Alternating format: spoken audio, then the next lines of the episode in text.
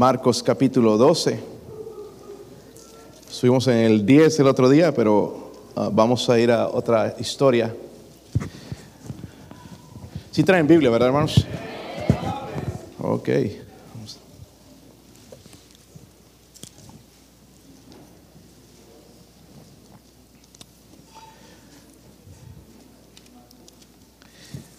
Marcos capítulo 12. Cuando lo tengan, digan amén, hermanos. Vamos a leer nada más un versículo.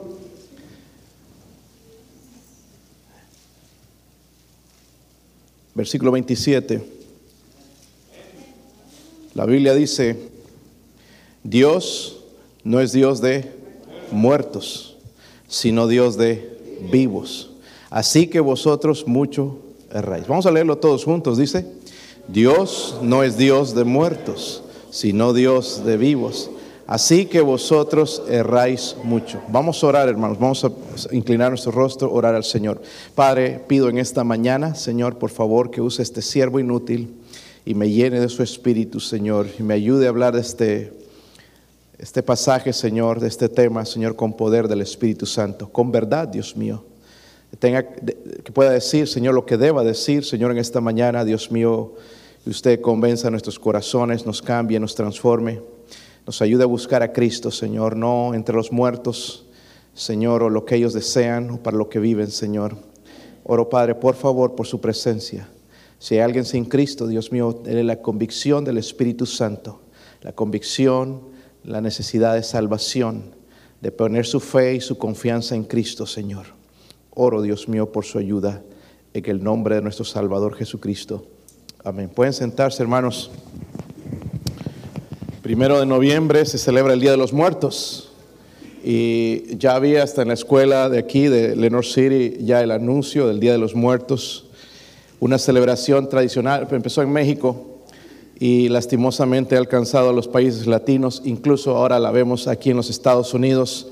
Pero hermanos, esta, eh, esta celebración comenzó en la época prehispánica como un, un, culto a la muerte, un culto a la muerte. Nada más al mencionarlo como que ya no suena bien la cosa, ¿verdad?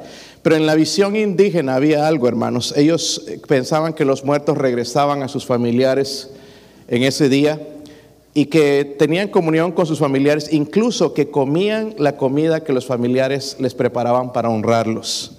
Pero Jesús cambió, hermanos, totalmente esta, esta, esta, esta tradición. Y él dijo, Dios no es Dios de... ¿Están conmigo, hermanos? Dios no es Dios de muertos, es Dios de vivos.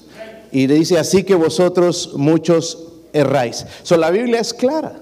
La Biblia es clara, hermanos, y, y, nos habla primeramente de quién pertenece el reino de la muerte. Si van a Hebreos rápidamente, hermanos, ahí en el capítulo 2 de Hebreos, el versículo 14, si pueden llegar allá, dice la escritura, Hebreos 2, capítulo 2, versículo 14, dice, así que por cuanto los hijos participaron de carne y sangre, él también participó de lo mismo para destruir por medio de la muerte al que tenía, miren, el imperio de la muerte. Había alguien que tenía el imperio de la muerte y no había, no había esperanza. Dice, él, él, él tenía el imperio de la muerte, esto es el diablo. Esto es el diablo. ¿Saben que hoy en día incluso hay gente adorando a la muerte? Y dice que el imperio de la muerte pertenece al diablo. Eso no viene de Dios, viene del Dios de este mundo, el diablo. Dice, y librar a todos los que por el temor de la muerte estaban durante toda la vida sujetos a servidumbre. Pues gracias a Dios por Jesucristo, porque nos libra, ¿verdad? De esto, de la muerte de la muerte eterna. So, cuando, cuando conocemos más a Jesús, hermanos, nos damos cuenta de los peligros, de las trampas de Satanás, porque son trampas de él. Y la Biblia nos enseña, hermanos, y, y, esa es la exhortación de su pastor, hermano, lea la Biblia, lea la Biblia, lea la Biblia, no seamos ignorantes, hermanos, y dejarnos llevar con todas estas cosas. Estos son tradiciones, incluso algunos de nosotros quizás estamos pensando en celebrar el Halloween que está conectado con lo mismo. ¿verdad? Con la muerte. Y eso no viene de Dios. Ahora, pastor, pero hay cristianos celebran lastimosamente. Lastimosamente. No entienden que Dios es un Dios de vivos, no un Dios de muertos. Pero voy a predicar lo que dice la Biblia, hermanos. Miren Colosenses 2, versículo 8. Si están ahí. Si están ahí, hermanos, vinieron sin energía. Hoy, ¿qué pasó? No, no hubo café, no hubo pan, un Monster o un Red Bull, no sé qué es lo que toma en la mañana. Unas galletitas de queso, no sé. Eh, Colosenses 2, versículo 8. ¿Están aquí? Dice ahí, mirad que nadie os que engañe por medio de filosofías y huecas sutilezas según las tradiciones de los hombres, conforme a los rudimentos del mundo y no según qué Cristo, porque en Él habita corporalmente toda la plenitud de la deidad y vosotros estáis completos en Él, que es la cabeza de todo principado y potestad. Hermanos, Jesús dijo esto, Dios no es Dios de muertos. Dígalo conmigo, Dios no es Dios de muertos, sino de vivos. So, la muerte, hermanos, fue el castigo por la desobediencia. Allá en el principio, en Génesis, Dios le dijo a Eva, más del árbol de la ciencia del bien y del mal no comerás. Porque el día que de él comieres, ciertamente morirás. Ciertamente morirás. No, ni siquiera lo dudes. Ciertamente morirás. El día que desobedezcas, ciertamente morirás. Allá en Romanos 6:23 dice, la paga del pecado es, la paga del pecado es muerte. La muerte es una realidad. Amén. Aquí la mayoría no es muerto físicamente, creo. A no ser que alguien se murió y no se dio cuenta. Pero espiritualmente quizás hay algunos que están muertos. Porque es una separación de Dios. La separación, ¿verdad? Por el pecado, pero también luego hay la separación en la eternidad en el infierno. Y es lo que la Biblia se está refiriendo. La paga del pecado es que quiero seguir a la muerte, hermanos, si la paga del pecado es la muerte. Hasta suena, hermanos, ilógico, simplemente usando un poco el razonamiento, ¿cómo es que yo voy a adorar a los muertos o a la misma muerte? Cuando es el castigo por el pecado. Son un muerto, hermanos, espiritual es uno que está separado de Dios por él. ¿Por el qué, hermanos? Pecado, ¿verdad? Ahora vamos a ir a Lucas 16. Voy a usar este pasaje como ilustración. Sobemos la vida de un muerto hoy en día. ¿Qué es lo que está haciendo un muerto? No es que van a venir el día de los muertos y van a comer lo que tú le prepares, ahí las galletitas o los tacos, o, si le gustaba el steak con papa, no sé, no se lo va a comer, se lo va a comer otro, pero no se lo va a comer, se lo va a comer un tacuache, como le llaman ustedes, o se lo va a comer cualquier otro. No van a ser ellos. ¿Qué es lo que está haciendo un muerto en este día? ¿Ok? Porque en realidad no están muertos. Están vivos, pero están en otro lugar. So, en Lucas 16, el Señor, hermanos, nos enseña con la vida de un hombre rico y un mendigo que se llamaba Lázaro. ¿Ok? Esto no es una parábola porque el Señor estaba usando un nombre propio. Lázaro. No usó el nombre del rico, por respeto quizás o para no la familia no sufra, pero sí el nombre de Lázaro, ¿ok? Si reconocemos el nombre de Lázaro. So, eventualmente, hermanos, ellos murieron, así como vamos a morir. Nosotros está establecido para los hombres que mueran una sola vez y después de esto el juicio. Mire, Lázaro era tan, tan pobre, hermanos, que no tuvo el honor de un entierro. No pudo ser enterrado. Miren, están en Lucas, ¿verdad, hermanos? Déjenme llegar para allá. Lucas 16, eh, el versículo 22. Aconteció que murió el mendigo y fue llevado por los ángeles al seno de Abraham y murió también el rico y fue qué. Miren, miren la diferencia, hermanos. Lázaro no tuvo el honor de un entierro. ¿Ok? ¿Qué habrán hecho con él? No sé. Pero el rico sí tuvo el honor de un entierro. Pero dice la Biblia que no fue al seno de Abraham. En ese tiempo el seno de Abraham representa el cielo, ¿verdad? El, seno de Abraham, la gente que estaba en el seno de Abraham fue llevada por Jesús cuando él resucitó y está a la gloria. Está toda esa gente que murió creyendo a Dios, están con él en el cielo. Pero hay el otro lado que, que vamos a hablar en un momento, donde está el rico. Este es un muerto espiritual, uno separado de Dios por la eternidad. Ahora, no debemos pensar, hermanos, que Lázaro fue salvo por ser pobre. Porque si tú eres pobre, hermanos, igual y no aceptas a Cristo, vas a ir al infierno. Nadie es salvo, hermanos, por la pobreza. O el rico no fue al infierno por ser rico. El Lázaro fue al cielo porque él creyó a Dios, creyó en Cristo, creyó en su palabra, tuvo una relación con Dios. Pero el rico, hermanos, rechazó a Dios. Nunca hubo una relación con Dios. Miren en, en Apocalipsis 20, hermanos. No pierdan Lucas, vamos a regresar allá. Vamos a Apocalipsis hasta mientras.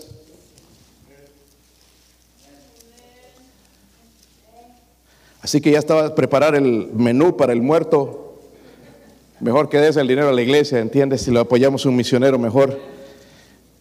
Apocalipsis 20, versículo 12. Si lo tienen, hermanos. Y vi a los que. Miren, los muertos no están muertos, los vio. Dice, vi a los muertos, estos son los separados de Dios, los que están en el infierno. Vi a los muertos grandes y pequeños de pie, eso significa de toda clase social no altos y chaparros, sino de toda clase social, porque ahí no hay diferencia. Grandes y pequeños de, pie ante Dios, y los libros fueron... Es interesante, hermanos, que cuando vas a la corte te tienen de pie y ahí está sentado el juez. Y aquí están estas personas delante, ya no delante de un juez cualquiera, sino delante del juez de jueces, el Señor. Amén.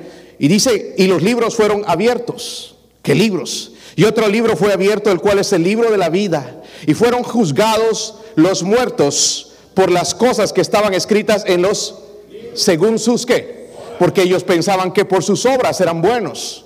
Entonces esos libros van a ser abiertos y vamos a buscar en este libro a ver dónde está que tú recibiste a Cristo, cómo es que quieres entrar al cielo si nada más pensabas en tus obras, pensabas en ti mismo. Dice, y el versículo 13, y el mar entregó los muertos que había en él, y la muerte y el Hades entregaron los muertos que había en ellos, y fueron juzgados cada uno según sus qué. Porque hay mucha gente que quiere ser salva por obras. En esta semana, ayer, hermanos, nada más, yo al, hablar con una persona, un joven que va a otra iglesia aquí, le pregunté de la salvación, ya hablando de la salvación, y le dije, tú ya eres cristiano, ya has recibido a Cristo. No, en eso estamos trabajando que tú tienes que trabajar por la salvación. Eso es obras. Cuando Cristo murió dijo, consumado es. ¿Ok? Por gracia sois salvos por medio de la fe. Esto no de vosotros, es un don de Dios, no por obras, para que nadie se gloríe. Porque aquí podría quizás haber alguno que dice, no, yo estoy haciendo más obras, yo sí merezco ser salvo. Dios dice, no, no, no, es por la obra que yo hice en la cruz. Derramé la sangre, morí por sus pecados, yo pagué por sus pecados, yo merezco la honra y la gloria. No es por lo que nosotros hacemos. Y entonces los libros van a ser abiertos y juzgados según cada uno sus obras, como ellos quieren ser juzgados. Y dice el versículo 14, y la muerte y el Hades fueron lanzados en el lago de fuego. Esta es la muerte segunda y el que no se halló inscrito en el libro de la vida fue lanzado al lago de fuego. ¿Sabe? Dentro de esos que estaban parados delante del trono de Dios, el trono blanco se llama, estaba ese hombre rico. Y los libros fueron abiertos. Amén. Y ahí estaba el hombre rico. La, verdad, hermanos, que este hombre rico fue a parar al lugar de los muertos. Volviendo a Lucas, el versículo 26, dice ahí, además de todo esto, una gran cima, y hay una separación. Está puesta entre nosotros y vosotros, de manera que los que quisieran pasar de aquí a vosotros, ¿no qué? ¿No qué, hermanos? No pueden. No pueden, quieren, pero no pueden. Amén. No pueden. Dice ni de allá para acá. So, la Biblia, la historia describe la vida de los muertos, los que han muerto sin Cristo y rechazan el regalo de Dios, la salvación. ¿Qué es, qué es lo que los muertos, hermanos, en realidad desean en este día? Porque no, está, están ya muertos espiritualmente, separados de Dios por la eternidad. Pero ¿qué es lo que ellos desean? Este rico nos dice qué es lo que ellos desean, ¿verdad? ¿Qué, ¿Qué, es lo que ellos desearían en realidad? Si pudieran volver a la vida, ¿qué es lo que ellos quisieran? Porque dice la Biblia, hermanos, que están conscientes. Dice que este hombre rico dice que en el Hades alzó sus ojos. Si tú estás aniquilado, ya no existes, no puedes ver. Pero ahí en ese lugar dice que alzó sus ojos estando en tormentos. Si estás aniquilado, si eh, tu alma duerme, no puedes sentir el dolor y el sufrimiento, pero él lo sentía. Quiere decir que se está consciente en ese lugar. ¿Se recuerdan los muertos de nosotros ahí en ese lugar?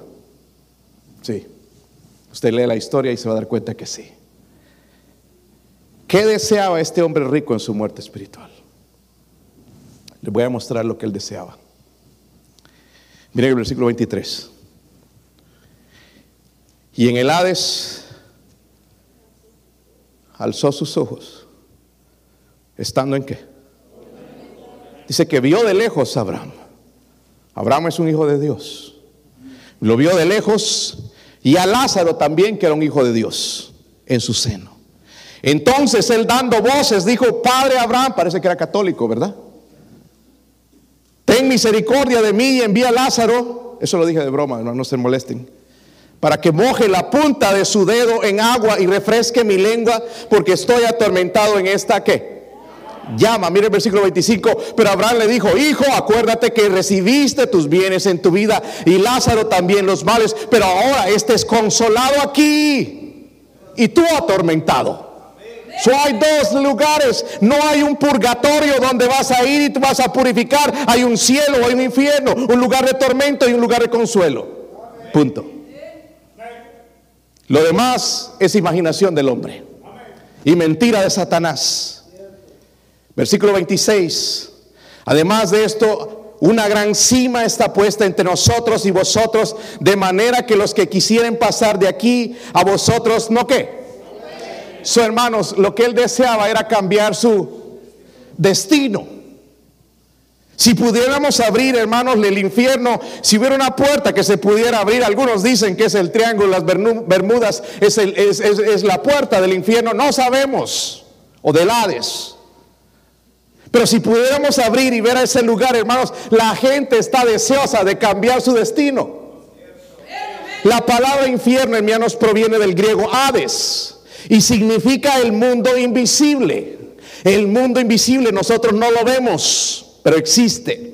Y la versión griega del Antiguo Testamento lo traduce como la morada de los muertos, la morada de los muertos, la morada de los muertos. no crea que, yo no creo, hermanos, que sea el infierno final. Porque en Apocalipsis 20, versículo 10 dice, y el diablo que los engañaba fue lanzado en el lago de fuego y azufre donde estaba la bestia y el falso profeta y serán atormentados día y noche por los siglos de los siglos. Yo creo que los primeros que van a entrar al infierno final va a ser el diablo, la bestia, el anticristo y todos los ángeles caídos. Amén. No dice eso la Biblia, pero eso es lo que yo creo, que ellos van a ser los primeros en habitar en ese lugar. Los otros están en tormenta, pero esperando en el Hades hasta ir delante del trono de Dios y que los libros sean abiertos. Entonces dice que serán lanzados, dice, al lago de fuego. So, la Biblia dice, hermanos, que este hombre estaba en tormento. A veces pensamos que tenemos tormentos aquí en la vida. Y quizás sí, hermanos, en una manera, pero lo que describe la Biblia acerca del tormento del infierno es mucho peor. Es crujir de dientes, es castigo eterno. Habla de gusano, el gusano que nunca muere. Y es ahí donde está el diablo, los, los, demonios, es donde están. Dice que la gente va a ser atormentada. He escuchado a gente decir, no, pues yo quiero ir al infierno porque allá con mis amigos voy a disfrutar y voy a tomar y voy a vivir la vida. cada uno va a estar separado va a estar separado del otro, no va a haber comunión, se rompió. Cada quien va a tener su propio tormento en ese lugar. Yo si lo que sí creo es que va a haber un demonio, alguien que va a estar atormentando y apareciendo y haciéndote peor la vida en ese lugar. Algo que es interesante para mí, hermanos, es que Lázaro era un qué. Pero miren el versículo 24 cambia un poco las cosas. Este hombre quería cambiar su destino, pero ya no podía. Dice que ya no se puede pasar de allá para acá. Versículo 24, ¿están ahí hermanos? Dice, entonces él dando qué? Voces dijo, Padre qué? Padre Abraham, ten misericordia de mí. El hombre rico, aquel que nadie se le podía decir nada, que tenía sirvientes que le servían, ahora es un mendigo, rogando que le pasen, que le traigan agua a él. Las cosas cambiaron. El mendigo era consolado. El rico, el hombre que vivió, hermanos, para este mundo, pura vacación, fiestas, que dinero, cuentas bancarias, vivió para el mundo, estaba sufriendo. ¿Está conmigo, hermanos? El mendigo ahora era él. ¿Sabe que estaba pidiendo misericordia a Abraham? No el mendigo. El rico estaba pidiendo misericordia. Dice que dando voces, esos son gritos, Padre Abraham, porque recuerden, hay una cima, hay una separación. Ten misericordia de mí. El versículo 25 dice, pero Abraham le dijo, hijo, acuérdate que recibiste tus bienes en tu vida y Lázaro también sus males. Pero ahora este es consolado aquí, tú. En otras palabras, este hombre rechazó a Dios. Lo invitaban a la iglesia, no, tenía que ir a otro lado. Tenía un mandado, tenía que ir a Dollywood, tenía que ir de fiesta, tenía que hacer esto, no que había una fiesta, que había un matrimonio, una quinceañera, no que había esto, que había, no había tiempo para Dios.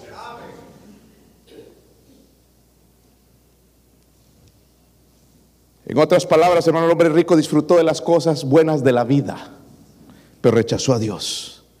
No las, no las compartió, hermanos, para prepararse, no se preparó para ir a, a la muerte. El versículo 26 deseaba cambiar su destino, pero dice, además de esto, una gran cima está puesta entre nosotros y vosotros, de manera que los que quisieren pasar de aquí a vosotros no pueden ni de allá para Hermanos, sus destinos, escúchenme bien esto, estaban fijados para siempre. No le podían hacer una misa de tres meses, una misa de un año o de tres años para sacarlo, para que se purificara. No, no, sus destinos estaban marcados por la decisión de aceptar o rechazar la palabra de Dios. Ya no había nada más que hacer. Si usted no es salvo, tiene que ser salvo ahora. Porque no esperes a que te mueras, porque ya no hay oportunidad. Es que soy ateo. En el infierno no hay ateos. Todos creen a Dios. La mentira de Satanás es, no moriréis. Pero nos damos cuenta que sí es verdad, sí morimos. ese versículo destruye, hermanos, la enseñanza falsa de la aniquilación. Eso es lo que dicen los testigos de Jehová o sin Jehová de que una vez que te mueres ahí se destruye, se queda aniquilado, ya no, no, no hay tal persona, se desapareció. Ese versículo destruye, hermanos, eso. Y además dice que el rico alzó sus ojos, ¿dónde? En el, ah, el Hades, verán, en el, infierno. O, la, doctrina de los adventistas del, del, sueño del alma, también eso, esto destruye esa doctrina falsa de que el alma está en un sueño. Eso no es cierto o de la progresión espiritual o la reencarnación de las religiones orientales, ni el purgatorio o ningún otro tipo de limpieza reparadora. Todos estos pasajes, hermanos, nos muestran que eso es mentira de Satanás. Esto no es una parábola, esto es una realidad. Y esto va a suceder, hermanos, con nuestros familiares si no se arrepienten y se entregan a Cristo. Ay, es que era buena persona, ayudó. No, no, no importa. Ahí van a abrir los libros, hermanos, sus obras. Sí, hizo buenas obras, hizo tremendo, le dio de comer a los pobres. Pero ¿dónde está la limpieza de sus pecados? ¿Cómo es que limpió sus pecados? ¿Cómo es que merece entrar al cielo? ¿Por ayudar a gente? No, no. Es por la obra de Cristo. So, él deseaba cambiar su destino. Miren el versículo 27. Entonces le dijo, te ruego pues, Padre, que le envíes a la casa de mí. Mire, hermanos, deseaba que alguien lo escuche. Dice, te ruego. Está rogando este rico. Nunca tuvo rogar en la vida. Nada más hacía así los dedos y venían los sirvientes. Pero aquí está rogando. Pues, Padre, nunca quiso saber de la iglesia. La escuela dominical le parecía aburrida.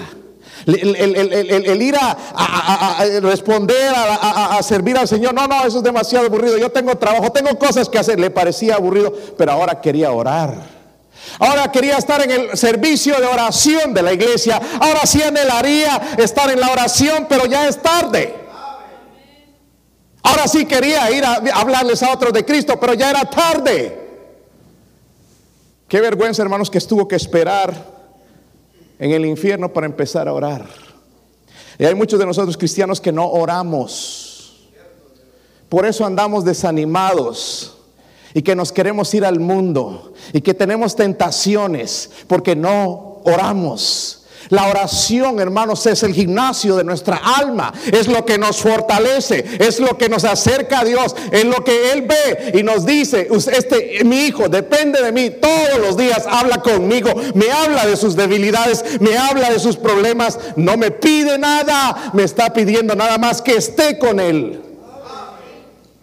Porque buscamos a Dios nada más cuando lo necesitamos. Pero no cuando andamos mal, hermanos, y desanimados, no lo buscamos.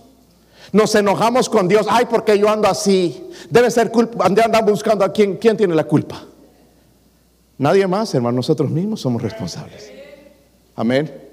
Si yo no llegara, si no hubiese llegado a ser salvo, yo no puedo culpar a nadie más en mi familia. Es que me criaron así. No, ya me predicaron la verdad. Ahora está en mí creerlo o rechazarlo.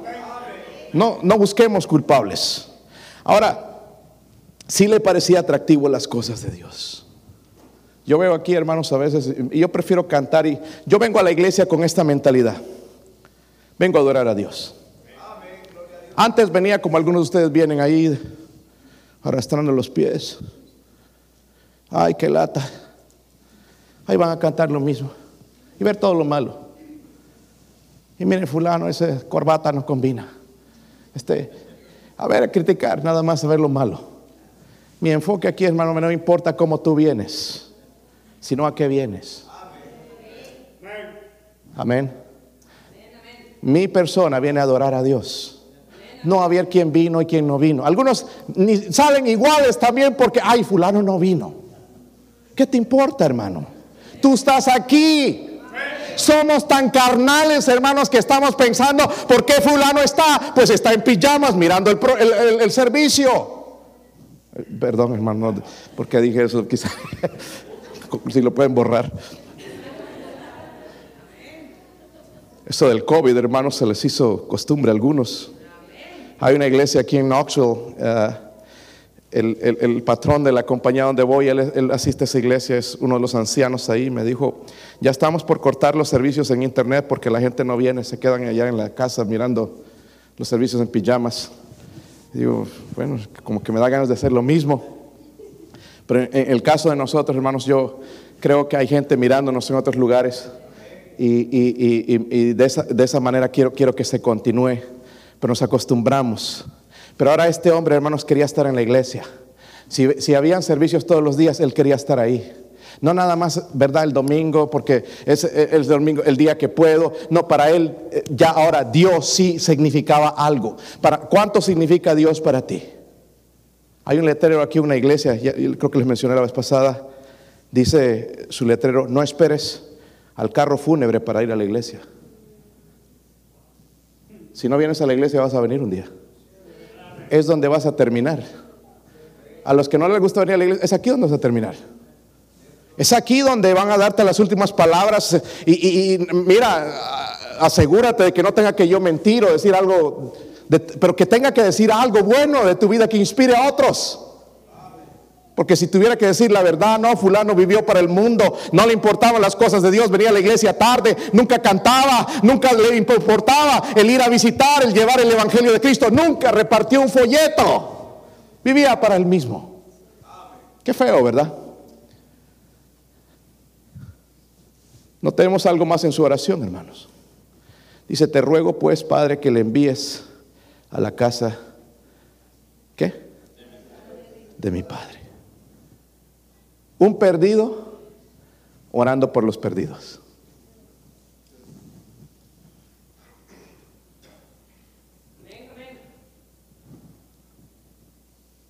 Hay una cosa que yo no entiendo todavía.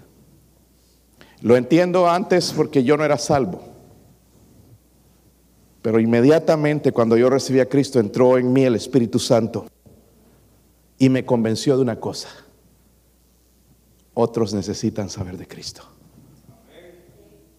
Yo no entiendo cómo algunos de ustedes hermanos se pueden quedar un sábado viendo televisión, haciendo otra cosa, cuando tu iglesia está haciendo un esfuerzo para ir y llevar el Evangelio. Y estábamos cantando que amamos al Señor.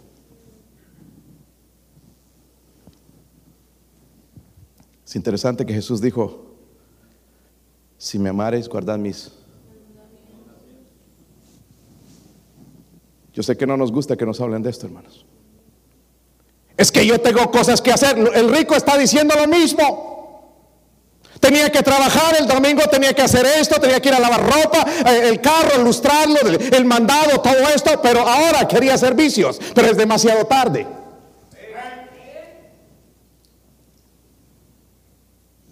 Pero está pidiendo que alguien vaya a la casa de su padre porque ese lugar es real. Él no lo creía. Pensaba que era exageración del predicador, que era una mentira. No, no, son exagerados estos y Dios es amor. Pero ahora creía la palabra de Dios. Está rogando, hermanos, por los perdidos. Hermanos, esto es insólito, pero en el infierno, escúchenme esto, hay oración.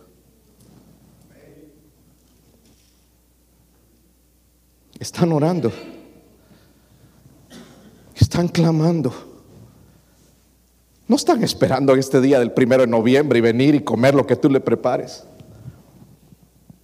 Están orando. Que alguien le hable a su familia. Porque ese lugar es real. Miren en Proverbios capítulo 1. Lo triste, hermanos, es que no hay respuesta en el infierno. Dios no escucha esa oración. Cuando nosotros oramos aquí, hermanos, por las almas perdidas, Dios nos escucha. Pero en ese lugar no, recuerde que ya es una paga por el pecado, es una separación de Dios por la eternidad. Ya Él no mira ese lugar, la misericordia terminó en ese lugar. Proverbios 1, versículo 27, si lo tienen. Cuando viniere como una destrucción lo que teméis, ¿sabe qué es lo que tenemos? La muerte. No me digas que no tienes miedo. Es que una vez que estés al frente de la muerte vas a ver, no es algo para jugar. Es un misterio todavía para nosotros como cristianos. Ah, pero si me muero... Eh, no, no, no. Cuando estés por morir te vas a asustar. Porque estás dejando este mundo.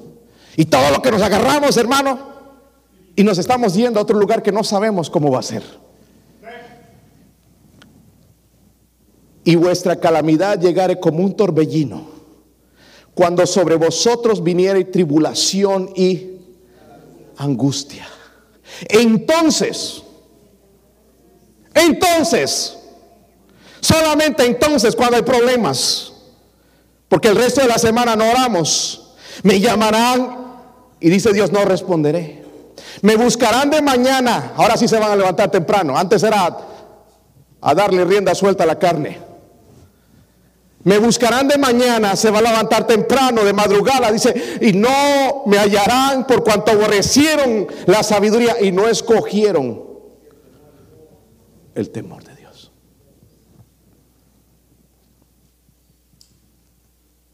El infierno, a pesar de todo lo terrible que es, hermanos, hay oración. Y algunos de nosotros cristianos ni siquiera oramos. Y si oramos, oramos mal. Que me salga así, que me salga bien, que me vaya bien, que, los resultados en el doctor me salgan bien. Todo egoístamente. No para la gloria de Dios. ¿Está conmigo, hermanos?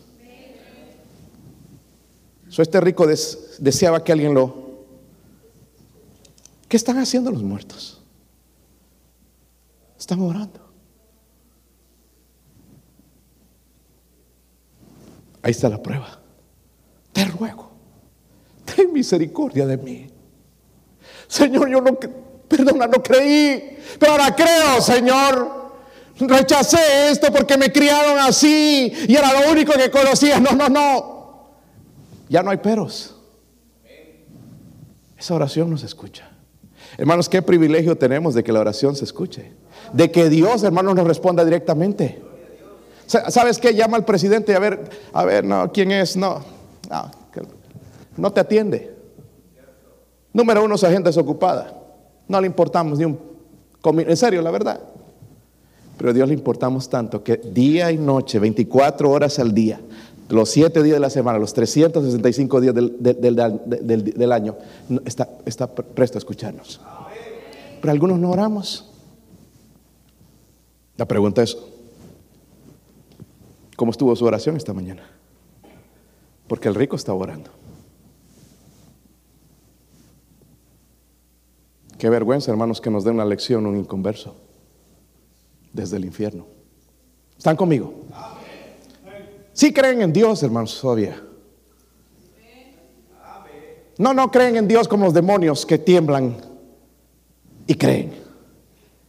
Temer a su palabra, creer en a su palabra, creer lo que Él dice. Cuando Él dice, velad y orad para que no entréis en el espíritu está dispuesto, pero la carne, la maldita carne es... Pablo entendía eso. Ay de mí. ¿Quién me librará de este cuerpo de muerte? Pero glorioso después dice, gracias doy a Dios por Jesucristo. Deseaba que lo escucharan. Mira el versículo 27. Entonces le dijo,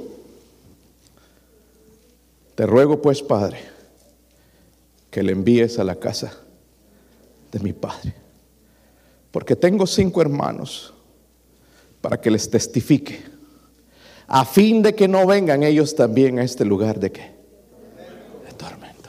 ¿Sabe qué deseaba, hermanos? Que su familia... Hoy no nos importa a nosotros.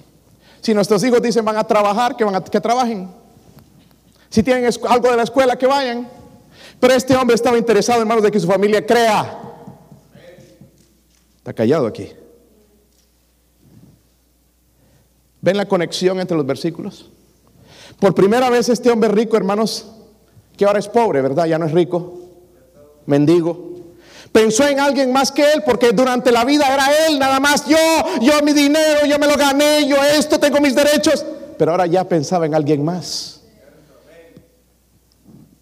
Pues no les queda otra que el infierno. La única esperanza es que su familia sean salvos. ¿Cuántos de ustedes ya tienen a toda su familia salva? Levanten su mano.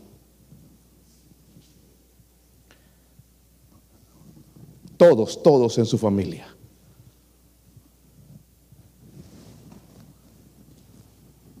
Deberíamos venir aquí de rodillas al altar, hermanos. Y así nos atrevemos a quejarnos, a desanimarnos cuando nuestra familia está rumbo al infierno. Es que no quieren, son duros. Usted era duro cuando lo ganamos a Cristo. Cabezón o cabezona.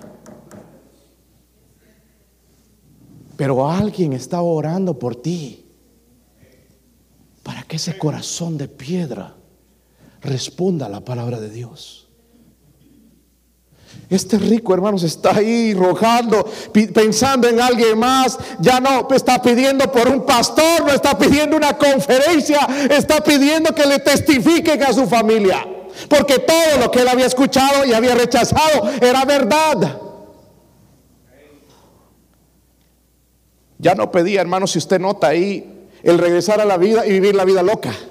Vacaciones aquí, casas por aquí y ser millonario y disfrutar y tener a la gente aquí. No, ya no deseaba esa buena vida, deseaba que su familia creyera.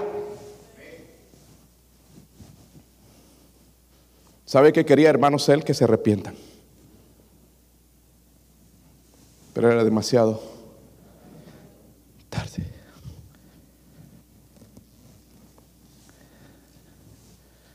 Si yo preguntara uno por uno, deme un mensaje de salvación hoy. ¿Tendrías un mensaje? Ay, no sé qué decir. Tanto mensaje que escuchamos. Algunos de ustedes han estado en conferencia, conferencia, conferencia. Eh, ven videos en YouTube y esto y el otro. Y no tienes un mensaje. Este rico tenía un mensaje. Miren que el versículo 28. Tengo cinco hermanos. ¿Para qué? Hasta ahí, ¿verdad? Pero aquí mira bien el mensaje. A fin de que no venga ellos también a este lugar de qué? Él tenía un mensaje. Este es un lugar de tormento. Yo no quiero que vengan, que acepten a Cristo, que acepten a Dios. Es real, es verdad. Hermano, no se necesita ser un teólogo para decirle a la gente que necesitan la salvación. Es que no sé cómo decirles. Empieza por algún lugar. Aquí están los folletos también, hermanos. Hay algunos que jamás han repartido uno. Tenemos en, español, tenemos en inglés. No hay excusa. Yo me compro este tipo de cosas para, para, verlo ahí, estar consciente. Tengo que hacerlo todos los días. Porque la carne no quiere. Pero este incrédulo, este hombre rico, que fue egoísta y, ahora es un mendigo, es pobre, tiene un mensaje y yo a veces no tengo un mensaje. Ahí llegamos, hermanos, a la gente y nos tiemblan las piernas. Estamos ahí que vamos casi nos desmayamos. Pero llegamos a un trabajo, hermanos, y nos suelta el inglés. Tomorrow. 20 dólares. Se suelta el inglés. Y alguien que te puede humillar ahí, hermano, no importa. Porque estamos con las prioridades equivocadas. que Dios nos perdone, hermanos. Somos una iglesia con manos sucias, llenas de sangre, por no hablar a los demás de Cristo. ¿Cuántos tienen gente perdida en su casa? Miren, algunos no van a levantar su mano ni en uno ni otro. Hace, rato pregunté cuántos son todos salvos en su casa. Nadie levantó la mano. ¿Cuántos tienes gente perdida en tu casa? Levante su mano. Mi esposa va a tocar una invitación. Que Dios nos perdone. Eso es lo que están haciendo los muertos en este día, hermanos. No que van a venir y que le vas a celebrar. Eso es lo que un muerto desea hoy. No celebrar. En el infierno no hay nada que celebrar, hermanos. Que Dios nos perdone. Padre, ruego Señor por la, el sello de su Espíritu.